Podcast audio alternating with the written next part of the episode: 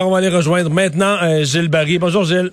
Salut Mario, bon, après-midi. Euh, tu veux nous parler du retour des activités à l'Assemblée nationale, mais ça me permet de te dire qu'il y a quatre minutes euh, sur Twitter, le Parti libéral du Québec officialisait bravo à notre chef, Dominique Anglade. Elle devient la première femme d'histoire à diriger le PLQ.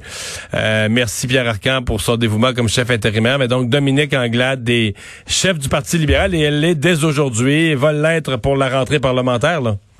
Une ben, euh, une méchante surprise d'ailleurs. On la félicite, on lui souhaite bonne chance. Elle arrive dans des moments qui vont être euh, des moments à très grand défi. Euh, puis je voudrais quand même, Mario, féliciter le travail de, Pierre Arcan, qui a fait un travail quand même assez exceptionnel dans cette crise. Alors demain, oui, le 13 mai, va reprendre les travaux à l'Assemblée nationale, mais il va y avoir seulement, on peut appeler ça le déconfinement des parlementaires. 36 euh, parlementaires vont participer euh, sur 125 élus euh, au retour en Chambre. Donc, ça comprend naturellement les députés ministres de la CAC, des libéraux, du Parti québécois et de Québec solidaire. Alors, tout ça va finir le 11 juin. Je voudrais te rappeler, Mario, parce que le temps a tellement déboulé vite dans notre, dans notre histoire dans les dernières semaines. En août 2019, le Québec affichait le plus bas taux de chômage au Canada à 4,8. J'ai l'impression que Bernard Landry a quasiment ressuscité cette journée-là. Moi, j'ai gardé cette page du Journal de Montréal. C'était du jamais vu dans notre histoire. 4,8. Le Québec affichait le taux de chômage le plus bas du Canada. Le 10 mars 2020, dépôt du budget à l'Assemblée nationale par M. Girard avec des surplus budgétaires en perspective. Le lendemain, le 11 mai, confinement. Le 24 mars, le premier ministre du Québec, François Legault, met l'économie du Québec à l'arrêt. Et le 8 mai, vendredi passé, on affichait pour le Québec 17% de taux de chômage. Notre PIB chutait considérablement et on perdait 556 mmh. 000 emplois.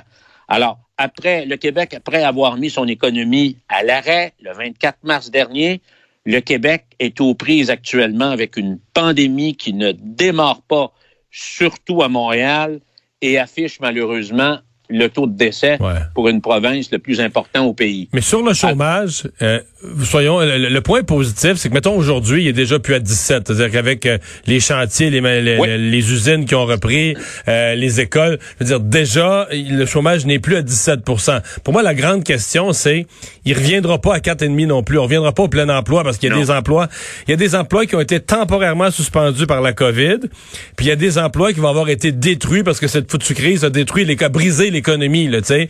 Et c'est ça qui est dur de, de se faire une idée. Euh, quand toute la poussière va être retombée, que l'activité de base va avoir repris, ça va être quoi l'ampleur des dégâts? Ça va être quoi l'ampleur des dommages? Est-ce que le chômage va être à 10, à 8, à 11 et demi, à 7? C'est difficile de se faire une idée. Ben, il faut, il faut Mario, euh, puis c'est peut-être là que euh, l'opposition devra poser des questions utiles pour voir un peu plus clair pour l'avenir. Puis tant qu'à moi, d'ici la fin du mandat de la CAC, les questions ou les interrogations où il y a deux enjeux qui vont être prépondérants dans les débats politiques. Ça va être définitivement le front sanitaire, comment on fait pour passer à travers ça, et le front économique, comment on fait pour redresser l'économie du Québec. Alors, moi, je lance des questions qui vont être posées.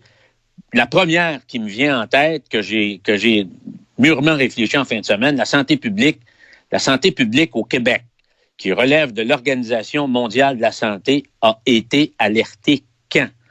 Face à la pandémie? Je parle de jours, de semaines et le mois. Euh, quel est le plan de la santé publique actuellement pour endiguer le problème du coronavirus? À Montréal à Montréal, Mario. Ben moi, j'ai été, je l'ai dit ce matin à notre collègue Benoît Dutrisac. Moi, vendredi, quand le, docteur Arruda est venu, là, les chiffres sont gros à Montréal. Il y avait les coups des franges avec la mairesse, avec la directrice de la santé publique de Montréal.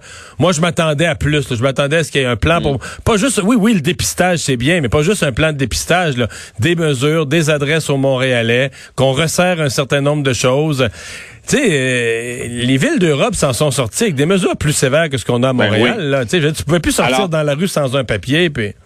Tu as entièrement raison. euh, ça va prendre un discours beaucoup plus clair et beaucoup plus cohérent de la part de la santé publique. On a vu, on a vu comment il y a eu des tergiversations au niveau euh, du port du Mars, par exemple, et des tests.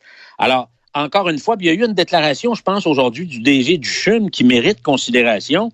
Pourquoi, une bonne fois pour toutes, on ne s'appuie pas sur certaines expériences qui ont été des réussites en CHSLD du Québec et même en Colombie-Britannique, c'est-à-dire un confinement beaucoup plus clair dans les établissements qui euh, sont attaqués par le coronavirus. On isole les établissements, on isole les résidents, on isole les malades et on isole les soignants. Alors, le DG du CHUM aujourd'hui, qui est quand même porte-parole du plus grand centre universitaire au Québec, dit qu'il faudrait probablement avoir une, approche différente, mais qui vise le même objectif en disant il faut isoler. Alors, c'est pour ça que la santé publique devra donner des réponses. L'autre chose, ça rejoint ce que tu as dit depuis le matin, Mario. À Montréal, il faudrait probablement avoir une position beaucoup plus ferme et beaucoup plus dure. Confinement total, pour en venir à bout, c'est une question que je pose. Est-ce qu'on va être encore en train de bretter en juillet avec le coronavirus parce qu'on va manquer de fermeté? Il faut pas oublier, Mario, qu'une journée maintenant, ou une semaine, ou des semaines qu'on perd, alors, euh, ça a des conséquences du temps plus en plus cher, sur l'économie. C'est des milliards perdus, des faillites d'entreprises et naturellement des ouais. emplois qu'on pourra peut-être jamais retrouver. Et là, je lance, Mario, une réflexion. C'est important de penser que Montréal, dans le fond, qui est la région la mieux dotée au Québec en termes de superstructures, de supercius, de super 6, de super hôpitaux, de super fonctionnaires, des médecins des professionnels dans toutes les sphères de, de spécialité, où on retrouve sans aucun doute, de façon incontournable, les investissements les plus massifs en santé de l'État québécois. On trouve encore une situation qui est extrêmement difficile face au coronavirus, pour ne pas dire hors de contrôle. Et qu'est-ce qui fait que les trois régions quasiment les plus démunies au Québec en termes de services de santé et d'investissement public, je parle de la Côte-Nord, la Gaspésie, Bas-Saint-Laurent et l'Abitibi-Témiscamingue, qui ont réussi à stopper d'une façon impressionnante le coronavirus. Alors, il y a peut-être une ouais, réflexion. Ils sont, ils sont isolés, puis les gens ont été particulièrement disciplinés, mais c'est des bonnes questions. Reste à Mario, reste pour si, le... tu oui. si tu me donnes une, une dernière possibilité, j'aimerais conclure sur une chose dans cette... Euh, parce que demain, je trouve, moi, au Québec, que nos politiciens de tous les partis confondus se sont comportés d'une façon admirable, Mario. Il faut le dire. Nos élus ont été à la hauteur, tout parti confondu. Notre premier ministre, on est chanceux de l'avoir, s'est révélé comme un grand chef d'État.